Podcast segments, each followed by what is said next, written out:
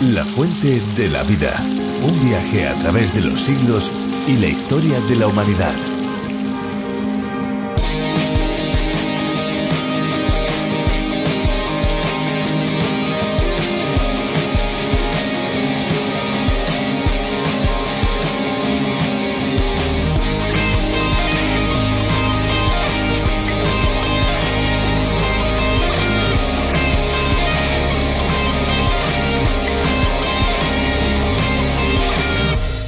Una de las bebidas más refrescantes que uno puede tomar en esos días de calor intenso en los que nuestro organismo necesita cantidades extra de líquido es el agua de horchata.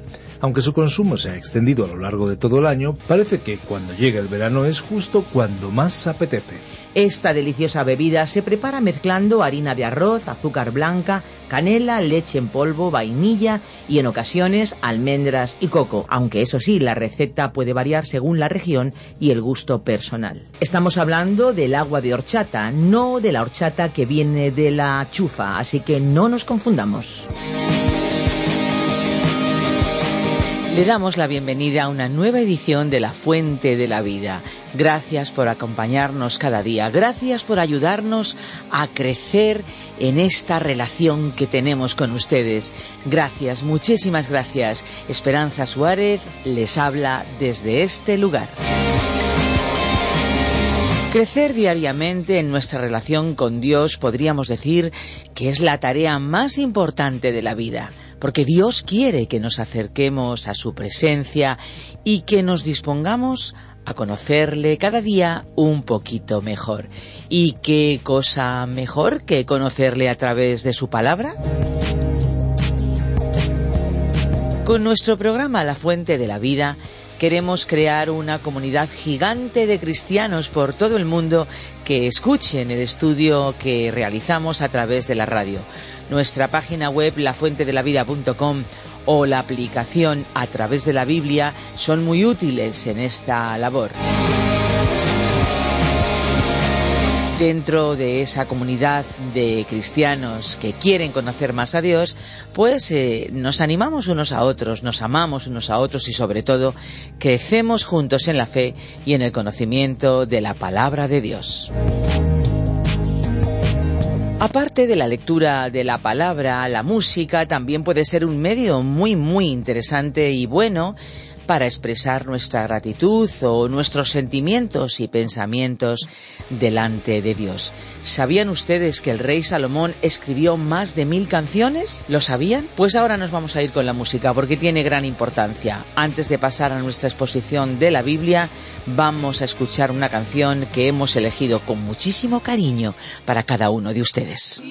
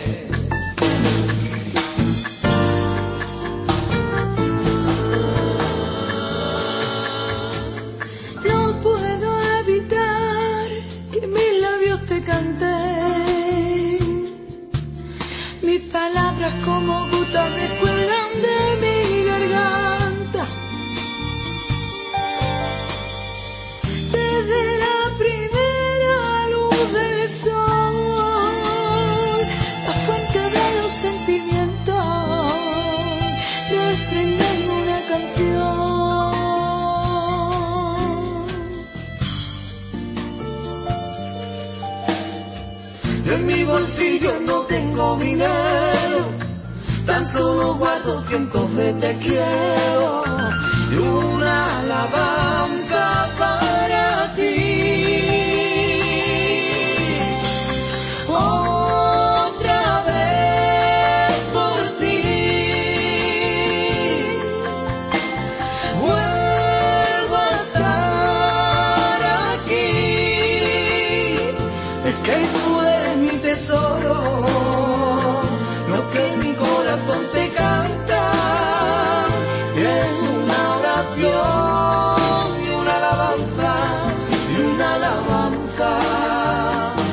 Es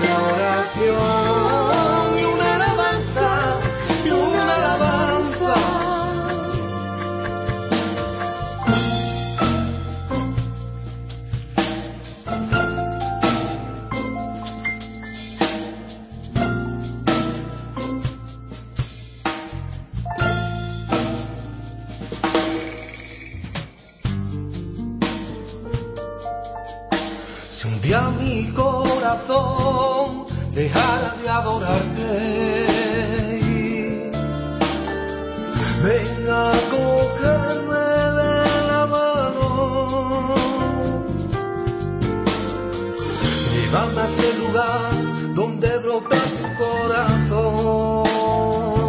Beberé sorbito a sorbo del río de la salvación.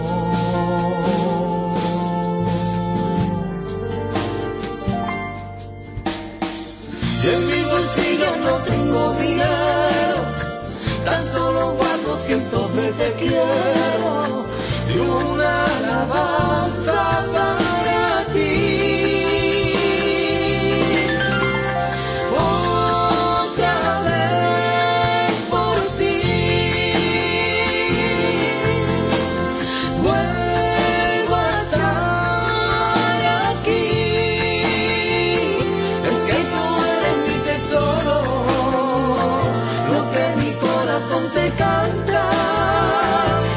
es una oración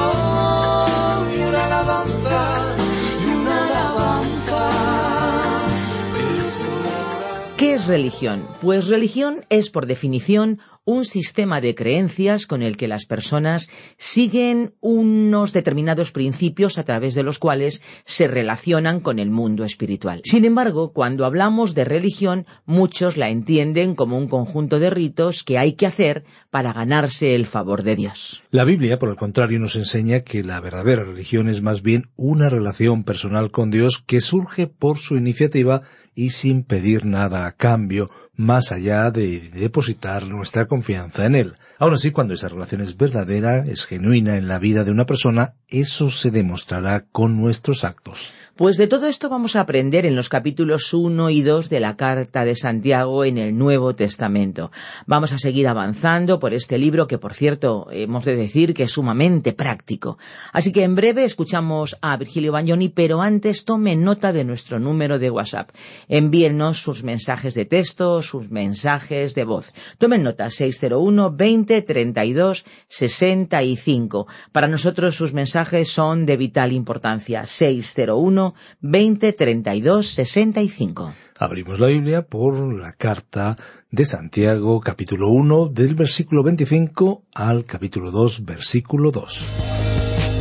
La fuente de la vida. Nuestro estudio bíblico de hoy se encuentra en la carta del apóstol Santiago capítulo 1, desde el versículo 25 hasta el capítulo 2, versículo 2. Continuamos hoy, estimado oyente, nuestro estudio en el primer capítulo de la epístola de Santiago. En nuestro programa anterior, brevemente comenzamos a comentar el versículo 25, incluido en la sección titulada Dios prueba la fe por su palabra, no por las palabras humanas, sección que se extiende desde el versículo 22 hasta el 27 de este primer capítulo de la epístola.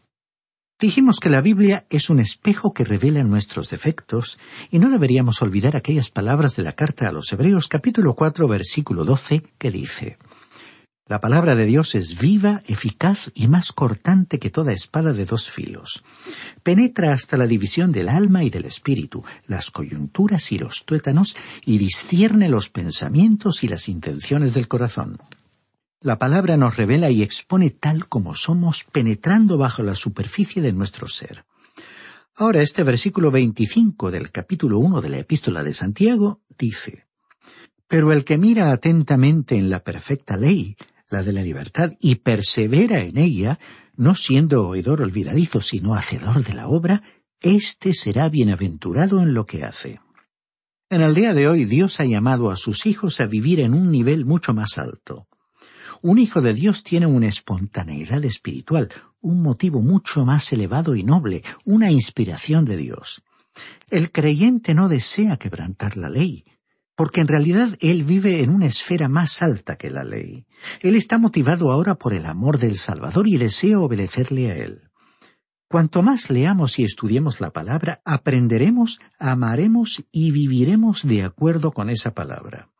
La alegría llenará e inundará el alma.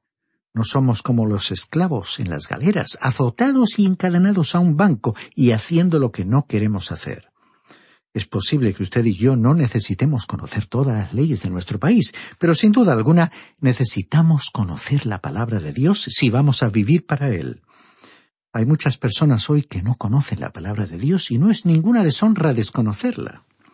Todos hemos nacido en este mundo en un estado de ignorancia total con respecto a todo lo que nos rodeaba e incapaces de comunicarnos con los demás. Por ello, enfatizamos que no es ninguna vergüenza ser ignorante cuando uno comienza su vida cristiana. Pero sería grave permanecer en esa ignorancia si usted es un hijo de Dios. Continuamos leyendo el versículo 26 de este primer capítulo de Santiago. Si alguno se cree religioso entre vosotros, pero no refrena su lengua, sino que engaña su corazón, la religión del tal es vana. Los términos religioso y religión no son realmente palabras bíblicas, es decir, que aparecen solo una media docena de veces en el Nuevo Testamento. Santiago las usó aquí más que cualquier escritor del Nuevo Testamento. La palabra religión proviene de una palabra latina que significa atar de nuevo. Aunque Herodoto, el historiador, usó la palabra, no era una palabra de uso común en el idioma griego. Él habló de la religión de los sacerdotes egipcios. La palabra se refiere a cumplir un ritual, una formalidad, una ceremonia. Hay muchas religiones hoy y ellas pueden demostrar que tienen seguidores fieles y celosos. Pero uno no puede llamar a una religión cristiana simplemente porque establezca ciertas formas exteriores de ritual. El cristianismo no es una religión, es una relación con una persona y esa persona es Jesucristo. Usted lo tiene o no lo tiene en su vida. Santiago estaba diciendo aquí que incluso si una persona religiosa no controla sus palabras, su religión, indiferentemente de cuál sea, será vana e inútil. ¿Y qué diremos del cristiano y su lengua? El apóstol Santiago trató extensamente este tema en el capítulo tres, refiriéndose al Hijo de Dios y al problema de controlar la lengua. Alguien ha dicho Usted no puede creer la mitad de lo que oye, pero puede repetirlo. Este es un verdadero problema entre los cristianos. Tenemos a muchas personas que tienen una lengua desenfrenada, incontrolable. Y continúa diciendo el versículo 27. La religión pura y sin mancha delante de Dios el Padre es esta, visitar a los huérfanos y a las viudas en sus tribulaciones y guardarse sin mancha del mundo. Esta es una gran declaración. El término pura es el lado positivo y sin mancha es el lado negativo. Usted necesita ambas partes y ha de tener el tipo de religión correcto, y el cristianismo debería producir estos resultados. Veamos la frase visitar a los huérfanos y a las viudas en sus tribulaciones. Este es el lado positivo. Un hijo de Dios debería estar en contacto personal con el sufrimiento del mundo y con los problemas de las personas. En este sentido, algunos políticos son sagaces, conscientes de la importancia del contacto personal y suelen salir con frecuencia para estrechar las manos de la gente. De la misma manera, pero por supuesto con diferentes motivaciones, los cristianos deberían salir y estar más tiempo donde la gente se encuentra. Creemos que existe el peligro de tener una religión del santuario, pero no una religión de la calle. Necesitamos también esta clase de religión. Tendríamos que estar en contacto con el mundo de una manera personal, con ternura, amabilidad y una actitud de servicio. Como parte de esa religión pura, el apóstol nos recordó que convenía guardarse sin mancha del mundo. Este es ahora el lado negativo. El contacto con el mundo no significa que deberíamos implicarnos en ciertas cosas del mundo. Como creyentes estamos en el mundo, pero no somos de este mundo, es decir, que no pertenecemos al sistema de valores del mundo. Recordemos que el Señor Jesucristo dijo, No ruego que los quites del mundo, sino que los guardes del mal, como podemos leer en el Evangelio de Juan capítulo 17 versículo 15. Recordamos aquí una sencilla ilustración. Ocurrió que un niño muy pequeño perdió a su madre. Su padre no tenía los suficientes recursos y trabajando trató de criar al niño. Un matrimonio tuvo interés en este niño. Eran personas muy ricas y también parientes. Así es que se dirigieron al padre y le dijeron Mira, tú no puedes dar a este niño todo lo que necesita en la vida. Nosotros sí podemos darle de todo. Entonces el padre fue a conversar con su hijo y habló muy seriamente con él para que fuera a vivir con sus familiares. Entonces le dijo a su hijo, ellos te pueden dar una bicicleta, juguetes, regalos maravillosos en la Navidad y te llevarán a pasear muchas veces. Ellos pueden hacer muchas cosas por ti que yo no puedo hacer. Y el pequeño contestó, yo no quiero ir con ellos. El padre le preguntó entonces, ¿por qué? Y el niño respondió, porque yo quiero estar contigo. Ellos no pueden darme tu compañía.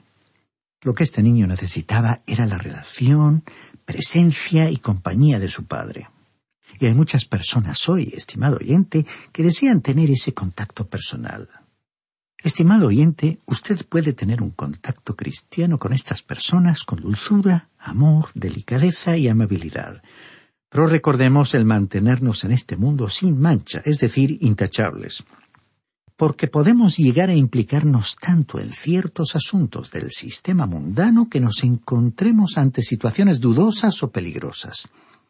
Y así, en esta epístola del apóstol Santiago, llegamos al capítulo 2.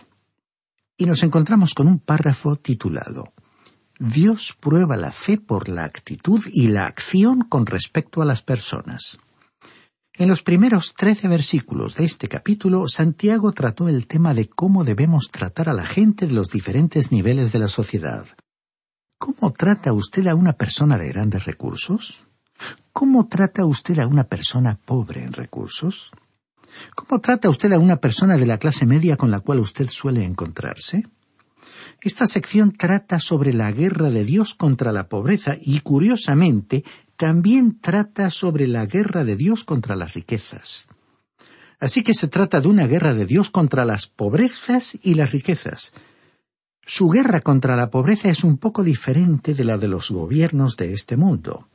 Indiferentemente del partido político que esté en el poder, los gobernantes no han sido capaces de hacer frente a este problema satisfactoriamente. La pobreza y las riquezas pueden ser una maldición es que la pobreza y la riqueza son parte de la maldición de la raza humana. El escritor del libro de los Proverbios dijo en su capítulo 30, versículo 8, No me des pobreza ni riquezas. La gente más difícil de alcanzar en el presente son aquellos que se encuentran agobiados por la pobreza, así como también los que poseen grandes recursos. Parece casi imposible alcanzar a cualquiera de esas clases sociales con la palabra de Dios.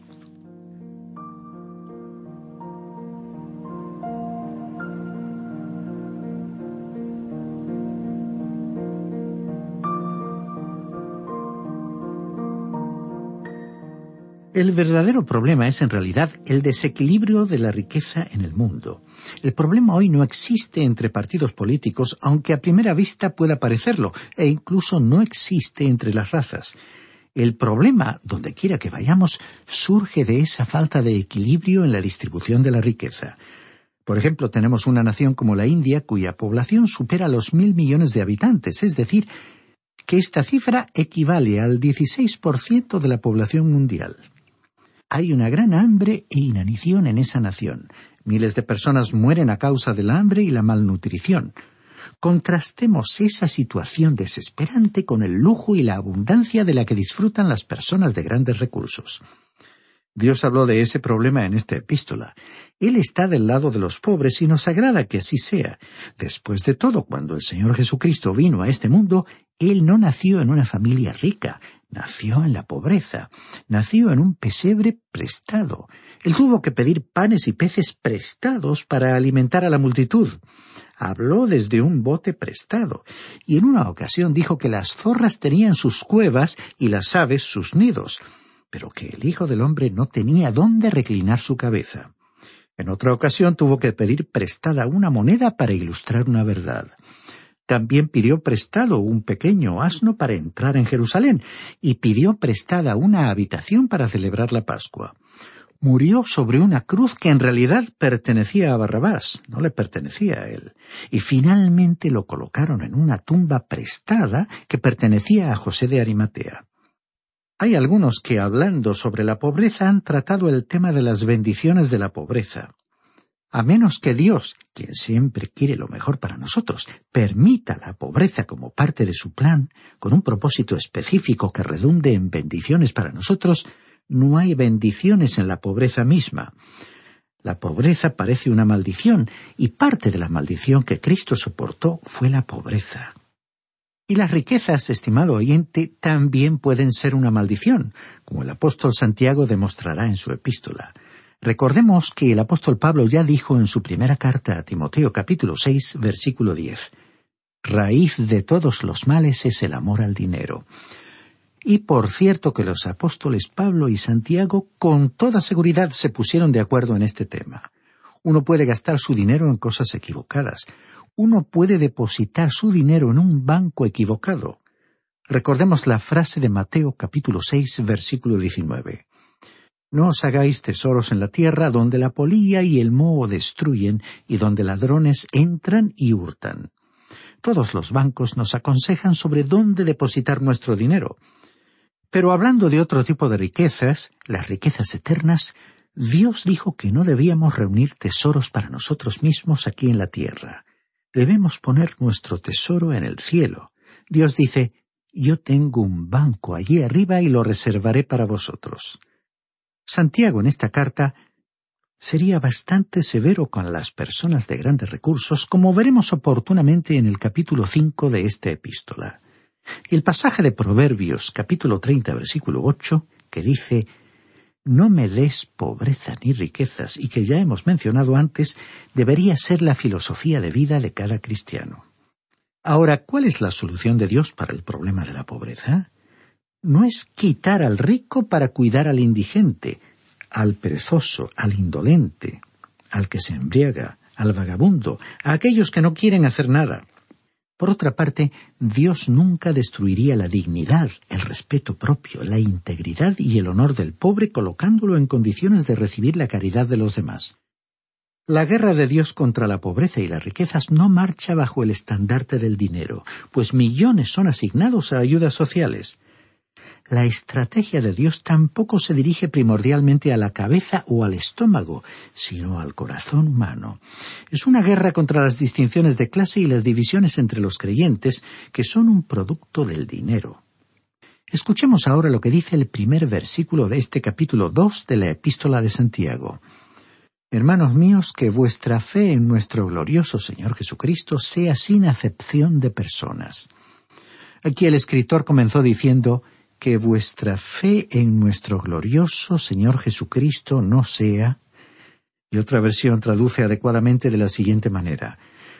No tengáis vuestra fe en nuestro glorioso Señor Jesucristo con una actitud de favoritismo. Observemos que Santiago era medio hermano suyo desde el punto de vista humano, pero el apóstol lo mencionó aquí con su nombre completo, nuestro Señor Jesucristo, y lo llamó glorioso Señor Jesucristo. Aquí tenemos una afirmación firme de la deidad de Cristo. No conocemos a otra persona que estuviera en una posición mejor para determinar la deidad de Cristo que el hermano más joven del Señor Jesús, que se crió al mismo tiempo que él. Francamente, Santiago estaba en una posición más aventajada para hablar de la deidad de Cristo que algunos teólogos que reflexionan por largas horas en sus cómodos despachos, algunos de ellos muy lejanos a la realidad del siglo I y de la casa en que Jesús se crió. Por lo tanto, estamos de acuerdo con Santiago. Él es el Señor Jesucristo, el Señor de gloria.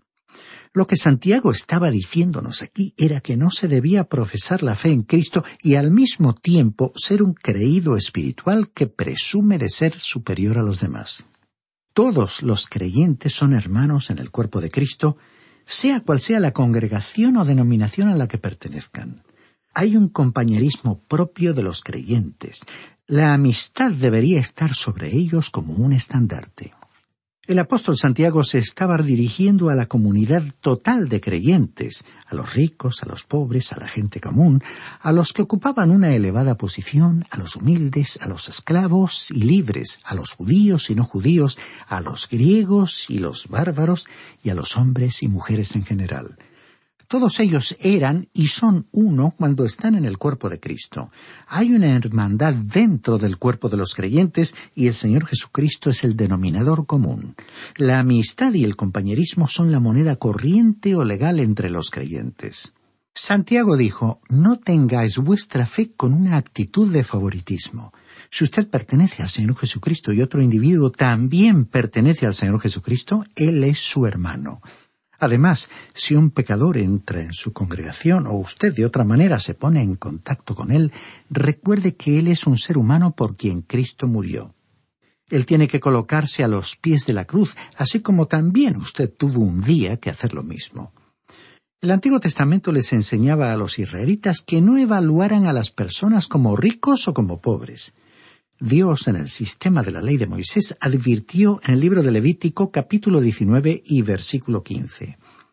No cometerás injusticia en los juicios, ni favoreciendo al pobre ni complaciendo al grande. Con justicia juzgarás a tu prójimo.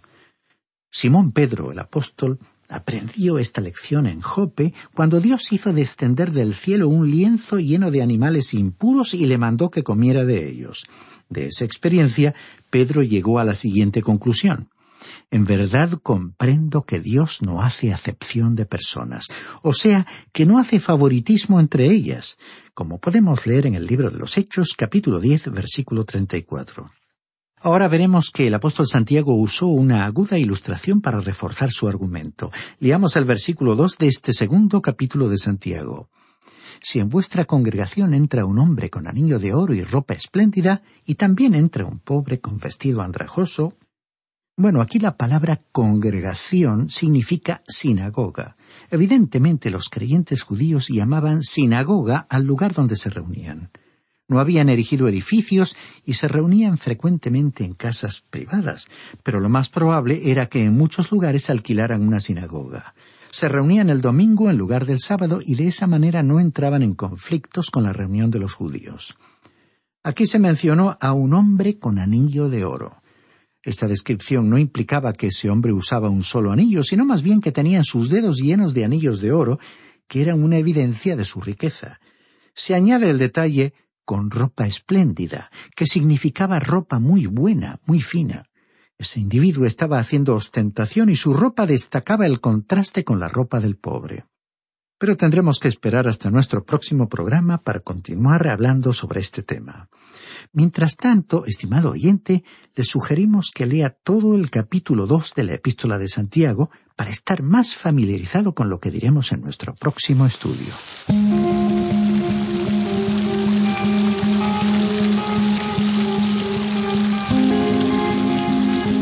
La palabra de Dios es sin duda algo increíble. Qué bueno es, qué bueno ha sido poder escucharla, poder estudiarla. Así que amigos, si ustedes quieren seguir conociendo, si quieren conocer también más opiniones, si tienen dudas, si tienen sugerencias, nuestros teléfonos están a su entera disposición y son el 91 422 0524 y el 601 20 32 65. Recuerden que si llaman desde fuera de España deben incluir el prefijo más 34. Si desean enviarnos un correo electrónico lo pueden hacer a la siguiente dirección. Info radioencuentro.net También estamos en las redes sociales, búsquennos por favor. El programa de hoy y cualquiera de los anteriores están disponibles en nuestra web lafuentedelavida.com. También se puede disfrutar del programa en la aplicación La Fuente de la Vida que se puede encontrar con el nombre A través de la Biblia.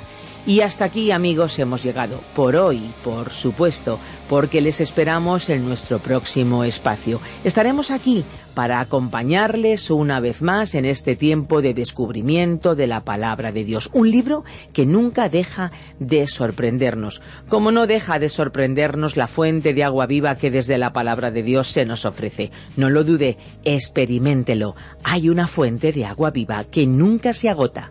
Beba de ella. Este ha sido un programa de Radio Transmundial producido por Radio Encuentro, Radio Cadena de Vida.